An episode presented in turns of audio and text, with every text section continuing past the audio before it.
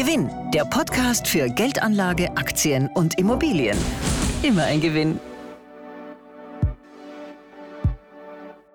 Hallo und herzlich willkommen zum neuen Gewinn Podcast. Mein Name ist Robert Wiedersich, ich bin Chefredakteur beim Wirtschaftsmagazin Gewinn und ich freue mich, diesen Gewinn Podcast moderieren zu dürfen. Heute machen wir den großen Österreich-Aktien-Check. Wie schneidet die Wiener Börse derzeit im internationalen Vergleich ab? Welche heimischen Aktien haben langfristig Potenzial und wo lauern Risiken? Darüber spreche ich mit unseren Gewinn-Börsenexperten Martin Mayer und Hans-Jörg Bruckberger. Herzlich willkommen. Hallo. Hallo auch von meiner Seite. Martin, im November ist es an den Börsen wieder bergauf gegangen. Trotzdem ist 2022 bislang ein sehr schlechtes Jahr für Aktien weltweit. Wie ist es der Wiener Börse da im Vergleich gegangen?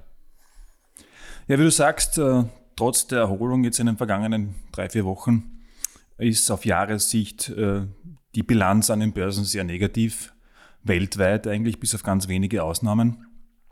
Und die Wiener Börse hat sich da im Vergleich eher schlecht geschlagen. Wir liegen da auf Jahressicht im hinteren Drittel, würde ich sagen, bei den Ergebnissen mit einem aktuellen Minus von rund 14, 15 Prozent äh, rangiert die Wiener Börse gemessen am ATX, also dem Leitindex, ganz weit hinten. Noch schlechter ging's äh, nicht wenig überraschend an der russischen Börse mit einem Minus von 30 Prozent. Und auch in China ging es deutlich stärker noch bergab.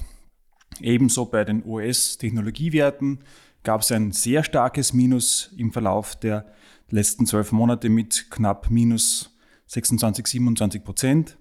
Äh, besser ging es in Indien, in Märkten wie Japan und auch in Westeuropa, wo, der, äh, wo die Verluste an den Börsen nicht ganz so stark waren wie in Wien. Wenn man den deutschen Aktienmarkt sich anschaut und dort die Dividenden rausnimmt, wird der DAX enthält ja die Dividenden. Wenn man die rausnimmt und sich diesen DAX-Kursindex anschaut, ist die deutsche Börse mit einem Minus von minus 12 in den vergangenen zwölf Monaten auch nicht viel besser als Wien. Bei der Börse Moskau wissen wir, warum die so schlecht abgeschnitten hat, aber was ist der Grund für das besonders schlechte Abschneiden der Wiener Börse? Ja, da muss man zurückschauen ins Jahr 21, das sehr, sehr gut gelaufen ist in Wien. Da hat der Markt gemessen am ATX ein Plus von rund 40 Prozent hingelegt. Das war im internationalen Vergleich sensationell. Das war eine der besten und stärksten Börsen im Jahr 2021. Äh, weit besser als DAX oder Dow Jones oder ähnliche Indizes. Das heißt, es war ein guter Zeitpunkt für viele für Gewinnmitnahmen und das hat dazu geführt, dass die Wiener Börse jetzt nicht unbedingt auf dem Kaufzettel von vielen Anlegern gestanden ist. Das nächste ist natürlich der Angriff Russlands auf die Ukraine, ich meine, das war ein Ereignis, das weltweit für Kopfzerbrechen gesorgt hat und insbesondere für die Wiener Börse äh, starke Folgen hatte. Die geografische und wirtschaftliche Nähe von Österreich und den österreichischen Unternehmen zu Russland wurde damit der Wiener Börse definitiv zum Verhängnis, ähm, weil viele Unternehmen in Russland und in Osteuropa generell sehr stark engagiert sind und ein Großteil oder ein großer Teil der Gewinne und Umsätze aus dieser Region stammen. Manche haben zwar ihre Engagements in diesem Bereich eingestellt oder zumindest verkauft oder ähnliches, aber trotzdem ist immer noch Osteuropa und Russland ein sehr wichtiger Faktor aus Sicht der heimischen börsennotierten Unternehmen. Und ähm, da muss man beachten, dass an der Wiener Börse 80 Prozent der Aktienumsätze mit internationalen Investoren gemacht werden. Ja? Und die sind sehr, sehr sensibel in Bezug auf Osteuropa und Österreichs Nähe dorthin. Das hat man auch schon gesehen nach der großen Boomphase an der Wiener Börse in den frühen 2000er Jahren, als es dann rapide bergab ging, dass internationale Investoren es nicht gut heißen, wenn in Osteuropa Krisen oder ähnliche Situationen auftauchen, weil sie dann alles, was im Zusammenhang damit steht, sofort im Bauschenbogen verkaufen. Und äh, insbesondere US-Investoren, die in Wien einen großen Teil der Umsätze ausmachen, ähm, wurden durch diesen Krieg in der Ukraine verschreckt, würde ich mal sagen. Und der dritte Punkt, warum es an der Wiener Börse vergleichsweise schlecht ging in den äh, letzten zwölf Monaten, ist der ganz besondere Branchenmix, der in Wien irgendwie vorherrscht. Die heimische Börse wird nämlich dominiert von Unternehmen aus eher zyklischen Branchen, das heißt aus, aus Bereichen, die sehr stark von der konjunkturellen Entwicklung abhängig sind. Das heißt, wenn die Konjunktur nicht gut ausschaut oder die Prognosen nicht gut ausschauen, dann leiden heimische Unternehmen, die an der Börse notieren, tendenziell stärker als an anderen Börsen. Das zeigt sich zum Beispiel darin, dass im ATX, also im Leitindex, 40 Prozent der Unternehmen der Finanzindustrie zuzuordnen sind und weitere 40 Prozent der Grundstoffindustrie und Industrie. Und diese sind insbesondere sehr stark betroffen, wenn es konjunkturell nach unten geht. Und äh, was im Gegenzug aber fehlt, sind sogenannte defensive Werte, also Unternehmen, die in konjunkturellen Schwächephasen nicht so stark betroffen sind, weil ihr Geschäft immer läuft, unabhängig von der Konjunktur oder mehr oder minder unabhängig. Zum Beispiel Unternehmen aus dem Bereich Nahrungsmittelversorgung oder Gesundheit, weil äh, die machen ihr Geschäft auch, wenn es in der Konjunktur gerade nicht besonders gut läuft. Hans-Jörg, konkret, welche Unternehmen hat es jetzt besonders stark getroffen? Hat es auch äh, Gewinneraktien gegeben? Ja, also zunächst möchte ich eine kleine Anekdote von der Gewinnmesse erzählen. Ich habe dort mit einigen, ich sage mal, hartgesottenen äh, Asset Managern äh, gesprochen, die also schon lange am Markt sind und schon vermeintlich alles erlebt haben, die Finanzkrise, die Dotcom-Blase äh, zu Beginn des Jahrtausends. Und das hat, war schon interessant. Selbst diese, wie gesagt, erfahrenen Asset Manager waren wirklich beeindruckt von den aktuellen äh, sozusagen Marktverhältnissen und, und Kursbewegungen. Also die haben, nicht einer hat zu mir gesagt, also mehrere haben zu mir gesagt, äh, sowas haben sie noch nicht erlebt. Und das spiegelt sich natürlich halt auch all das, was der, was der Martin gesagt hat, in, den, in der Performance sozusagen der Einzelwerte logischerweise wieder. Also trotz der jüngsten Erholungsrallye in Wien, die ja doch äh, bemerkenswert war jetzt im letzten Monat, liegen hier zu date, also sozusagen seit Jahresbeginn, nur ganze drei Werte im ATX im Plus, alle anderen sind im Minus. Die drei sind Do Co. Andritz und allen voran SBO, der Ölfeldausrüster, Schöller Blackman Oilfield Equipment. Äh, der hat sich heuer glatt verdoppelt im Wert. Da ist natürlich klar, das Geschäft boomt im Zuge der hohen Energiepreise. Aktien von Ölkonzernen und deren Zulieferer sind ja weltweit eine der wenigen Sektoren, die sich heuer gut entwickelt haben. Umso trauriger aus Wiener Sicht ist es, dass die OMV da nicht mitgemacht hat. Da sind wir wieder bei der Russland-Thematik. Äh, ganz klar, äh, OMV hat ein hohes Russland-Exposure und das wurde bestraft, gerade von internationalen Anlegern. Die OMV-Aktie liegt leicht im Minus zurzeit, seit Jahresbeginn. Äh, wenn man sich anschaut, die Konkurrenz, eine Total liegt 30 Prozent im Plus oder Total Energies heißt sie jetzt. In den USA eine Chevron 70 Prozent im Plus, Shell 40 Prozent. Also da hinkt die OMV im klar nach und ist ein Schwergewicht in Wien. Ansonsten ist die Liste der Verlierer ja wirklich spektakulär, muss man sagen, im Negativen. Äh, eine Raiffeisen-Aktie liegt immer noch mehr als 40 Prozent im Minus seit Jahresbeginn. Auch hier haben wir wieder diese Russland-Thematik. Den Vogel abgeschossen im Negativen hat Lenzing. Äh, die Lenzing-Aktie liegt fast 45 Prozent im Minus, hat sich also fast halbiert heuer. Und äh, war aber schon schlimmer sogar, muss man sagen. Zwischendurch war die schon mehr als 60 Prozent im Minus. Das ist wirklich extrem. Ja. Und da reden wir nicht von einem Tech-Wert, sondern von einem doch soliden Industrieunternehmen. Natürlich haben sie Probleme. Sie haben Probleme in China und sie leiden unter den hohen Energiekosten, weil es eine energieintensive Branche ist. Aber wie gesagt, also die, die Bewegungen sind, sind wirklich massiv. Martin, wir haben es jetzt schon ein paar Mal gesagt, im November hat es wieder starke Zugewinne gegeben an den Börsen. Wie ist das jetzt äh, einzuordnen? Ja, es gab tatsächlich eine sehr, sehr breite Erholung äh, an den Märkten weltweit, kann man sagen.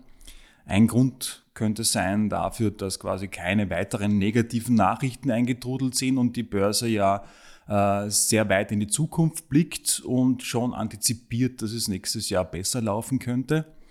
Ähm, das zeigt sich darin, dass im Wesentlichen alle relevanten Indizes weltweit im Plus liegen. Äh, und da liegt die Wiener Börse im internationalen Vergleich wiederum sehr weit vorne. Das heißt, wir hatten im, in einem, im vergangenen Monat äh, im ATX ein Plus von 15 Prozent. Noch stärker ging es nur in China nach oben äh, mit 16, 17 Prozent. Deutlich weniger profitieren konnten andere Märkte, die im vergangenen Jahr besser gelaufen sind. Ja. Und ja, so wie die Wiener Börse nach unten tendenziell überreagiert, ist es auch nach oben. Also wenn der Aufschwung an den Märkten sehr breit ist, dann ist die Wiener Börse tendenziell eine, die davon überproportional profitieren kann. Das heißt, wir haben das Schlimmste bereits hinter uns und die Wiener Börse hat das Potenzial, im Falle einer allgemeinen Erholung da noch besser abzuschneiden, so wie 2021? Also zur ersten Frage, ob wir das Schlimmste hinter uns haben, die lässt sich sehr schwer beantworten. Also da gehen auch die Meinungen der Experten sehr weit auseinander. Wir haben das auch auf der Gewinnmesse intensiv diskutiert auf den, bei den Veranstaltungen und auf den Podiumsdiskussionen. Ähm, da gehen die Meinungen sehr weit auseinander. Die einen sagen, ja, das könnte möglicherweise jetzt ein Startschuss sein für eine langfristige Rallye. Die anderen sagen aber oder warnen vor möglichen Rückschlägen. Ähm, abhängig ist das Ganze von der Frage der konjunkturellen Entwicklung, weil wie wir schon bereits diskutiert haben, die Wiener Börse ist sehr stark abhängig von der konjunkturellen Entwicklung, ebenso stark abhängig aufgrund der Finanzindustrie-Lastigkeit des heimischen Index von den Zinsen und natürlich die Geopolitik, weil Österreichs Nähe äh, in, zu, zur Ukraine und zum Krisenherd dort ist ja immanent. Ja. Ähm, sollten sich aber die Rahmenbedingungen substanziell verbessern, ja, dann ist laut äh, Experten das Aufholpotenzial in Wien wirklich gewaltig, weil ja die Wiener Börse aufgrund ihrer, ihres starken Schwerpunkts bei Finanz- und äh, Unternehmen und zyklischen Industriebetrieben typischerweise überproportional reagiert, wenn es an den Börsen nach oben geht und wenn das wirtschaftliche Umfeld sich verbessert. Ja. Die Voraussetzung dafür ist aber, dass es zu keiner weiteren Eskalation kommt im Ukraine-Krieg. Das ist ganz wichtig. Da sollte es da auch nur zu einer leichten äh, Eskalation oder Steigerung äh, in der Intensität kommen, dann werden internationale Investoren sicher wieder verschreckt werden. Und ähm, rein saisonal betrachtet, das hat der Hans-Jörg sich genauer angeschaut in seinen Analysen, ist auch der Einstiegszeitpunkt mit November oder Dezember zumindest nicht so schlecht an der Wiener Börse, weil die tendenziell in der Jahreshälfte, also von November bis Mai, überproportional stark steigt, während sie in der Phase von Mai bis November tendenziell schwächer läuft. Also auch von diesem saisonalen Muster her, rein statistisch gesehen, ist natürlich keine Garantie, ist ein Einstiegszeitpunkt vielleicht nicht ganz so schlecht. Das ist ganz interessant, das ist diese berühmte Börsenweise Sell Make Go Away.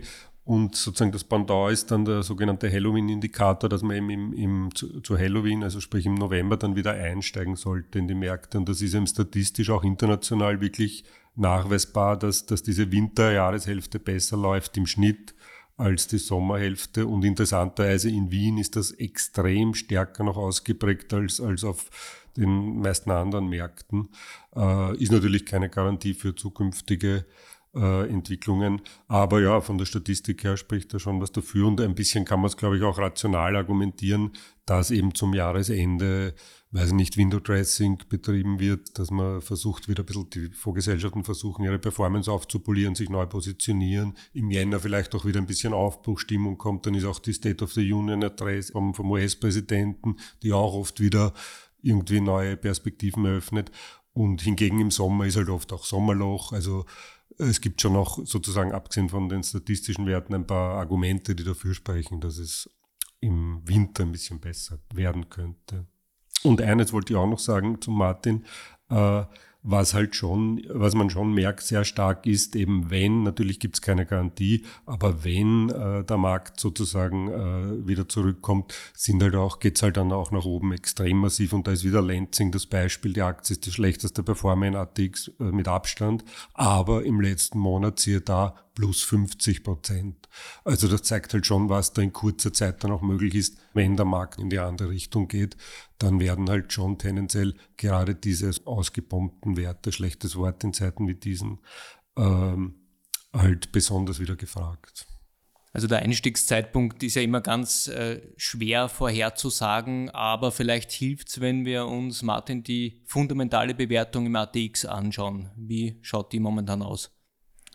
Ja, die Unternehmen an der Wiener Börse sind tendenziell sehr attraktiv bewertet im Moment. Ähm, Experten haben auf der Gewinnmesse äh, von sich gegeben, dass der Markt aus ihrer Sicht derzeit so günstig bewertet ist wie damals im Umfeld nach dem Lehman Crash, also ein, ein im historischen Vergleich wirklich günstiges Niveau äh, an der Wiener Börse. Man, wenn man sich jetzt einzelne Werte rausnimmt, wie zum Beispiel die, die Raiffeisenbank, ich meine, das ist ein Sonderfall und Wie die meisten wissen, ist die Raiffeisenbank sehr stark engagiert in Russland und ein Großteil ihrer Gewinne kommt aus dieser Region.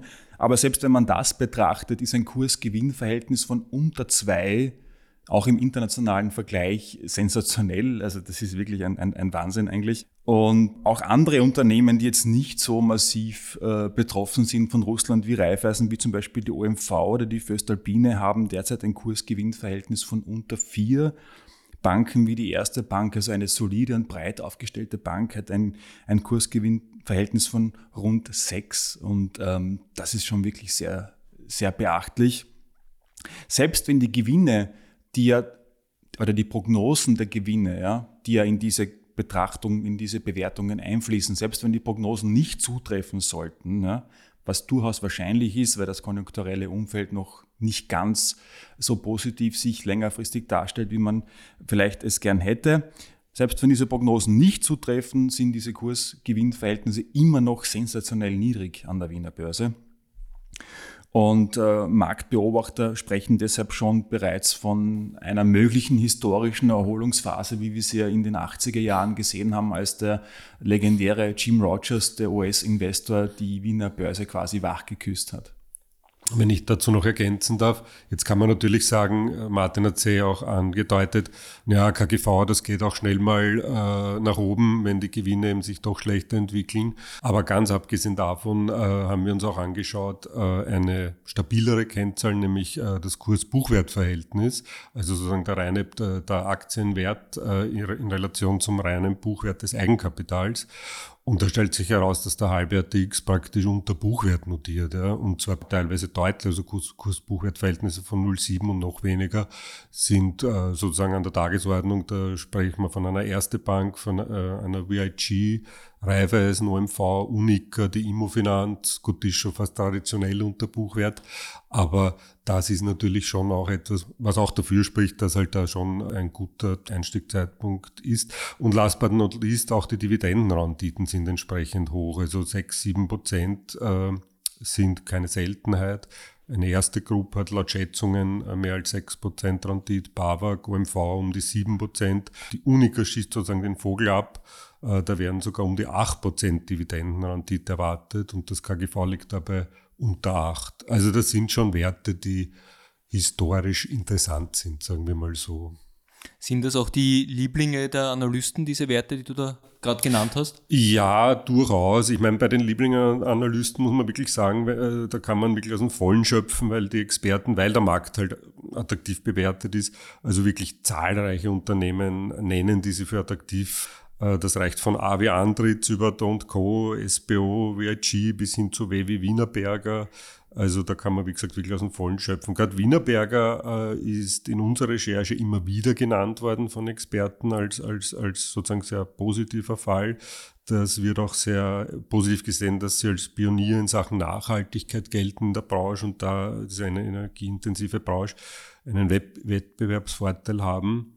Äh, dann auch AT&S wird immer wieder genannt. Die sind natürlich auch technologisch sehr gut unterwegs. Die steigen gerade im Bereich der sogenannten IC-Substrates äh, in die internationale Top-Liga auf. Das sind so Verbindungsplattformen zwischen Halbleitern und Leiterplatten. Also da gibt es wirklich tolle Unternehmen. Aber abgesehen von solchen Stories sozusagen äh, sind viele Unternehmen einfach nach den Marktturbulenzen, wie schon besprochen, günstig bewertet.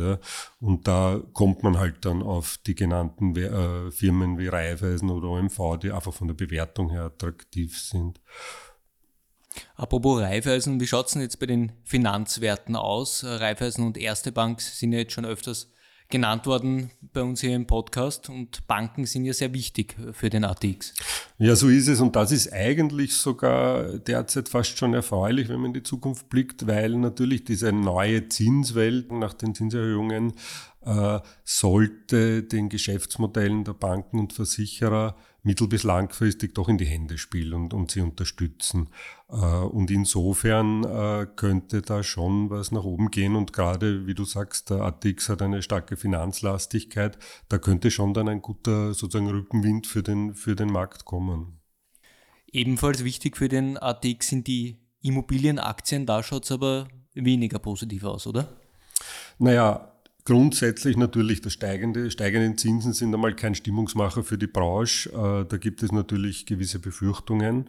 Aber insgesamt ist sehr interessant, äh, scheiden sich doch die Geister an den Immobilienwerten. Weil abgesehen von der Zinsgeschichte sehen viele Marktexperten die Entwicklung gerade in Österreich kritisch, weil die Eigentumsverhältnisse haben sich ja verändert. Es ist diese tschechische Firmengruppe CPI Property eingestiegen bei S-Immo und Immofinanz. Und das wird von vielen kritisch gesehen, weil der Streubesitz sich so stark reduziert und nicht wenige äh, Asset Manager äh, sehen es auch kritisch, sozusagen das Verhalten dieses neuen Investors, weil der so der Vorwurf, den Shareholder Value nicht sehr groß schreibt. bei der Immofinanz wurde beispielsweise die Dividende gestrichen 2021. Das wird sehr kritisch gesehen. Auf der anderen Seite, und deshalb scheiden sich die Geister, gibt es auch Experten, die das positiv äh, sehen, nämlich konkret äh, Klaus Umek von Petrus Advisors, ein wirklicher Experte auch, gerade im Gebiet der Immobilienfirmen, der sieht auch diese gestrichene Dividende positiv, weil es aus seiner Sicht Sinn gemacht hat, die Refinanzierung der Wandelanleihe äh, durchzuführen stattdessen.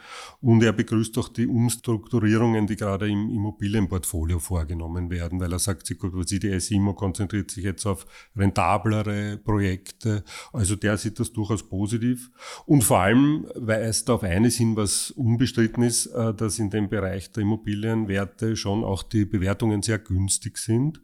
Äh, und Klaus Umek zum Beispiel nennt die Immofinanz, äh, bezeichnet er geradezu als Screaming Buy. Ich zitiere also sozusagen eine, eine Aktie, die danach schreit, gekauft zu werden. Das ist keine ganz unumstrittene Meinung. Ja, wie gesagt, die Geister scheiden sich. Martin, wie kann ich denn als Privatanleger jetzt optimal von einer möglichen Erholungsrallye an der Wiener Börse profitieren? Einzelaktien kaufen oder doch lieber breiter investieren?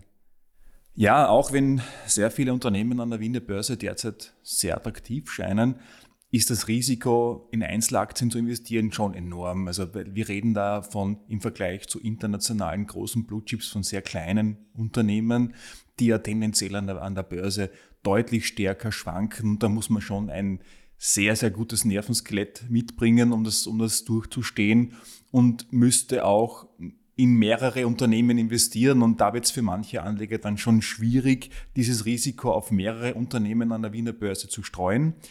Einfacher und vermutlich sinnvoller für die meisten Anleger ist es, in entsprechende Aktienfonds und ETFs zu investieren, die ihren Schwerpunkt an der Wiener Börse haben. Da gibt es so 10, 15 äh, entsprechende Fonds und ETFs. Ähm, eine konkrete Liste von geeigneten Produkten findet man in der aktuellen Ausgabe, November-Ausgabe des Gewinn in der Titelgeschichte. Da haben wir alle geeigneten Produkte aufgelistet. Und ähm, was sich da zeigt, ist, dass interessanterweise ETFs, also das sind Fonds, die keinen Fondsmanager haben, der aktiv versucht, irgendwie ein besseres Ergebnis zu erzielen, als der Markt hergibt, sondern die einfach ganz stur im Prinzip den Wiener Leitindex ATX abbilden oder versuchen abzubilden. Und da zeigt sich in den vergangenen Jahren eigentlich kein wesentlicher Ertragsnachteil. Die haben im Prinzip gleich viel gebracht wie aktiv verwaltete Fonds. Und vielleicht ergänzend für den einen oder anderen interessant sein könnten, sogenannte Teilschutzzertifikate, die äh, auf Wiener Aktientitel basieren. Das sind Zertifikate, die eine gewisse Laufzeit haben und die im Unterschied zu einem Direktinvestment einen gewissen Teilschutz äh, gewähren dem Anleger. Das heißt, wenn eine Aktie, die man investiert dann oder in einem, wenn der Basiswert nicht unter einen gewissen Wert fällt, bekommt man am Ende des Tages dennoch eine interessante Rundite ausgezahlt. Und äh, wenn man da sich mal anschaut, äh, Teilschutzzertifikate wie zum Beispiel Aktienanleihen oder Bonuszertifikate, die auf Werten der Wiener Börse äh, basieren, dann sind da einige interessante dabei. Das findet man zum Beispiel bei der Raiffeisen Centro Bank äh, oder auch bei der Erste Bank findet man da einige Produkte, die dazu geeignet sind. Ja, danke Martin, danke Hans-Jörg für eure Expertise. Alle Details zu Österreich-Aktien inklusive Analystenempfehlungen, Dividendenrenditen und Porträts aller ATX-Unternehmen gibt es in der Titelgeschichte unserer November-Ausgabe und natürlich auf gewinn.com. Danke fürs Zuhören und bis zum nächsten Mal. Da sprechen wir über die Gewinnaktie des Monats Dezember. Gewinn, der Podcast für Ihren persönlichen Vorteil. Immer ein Gewinn.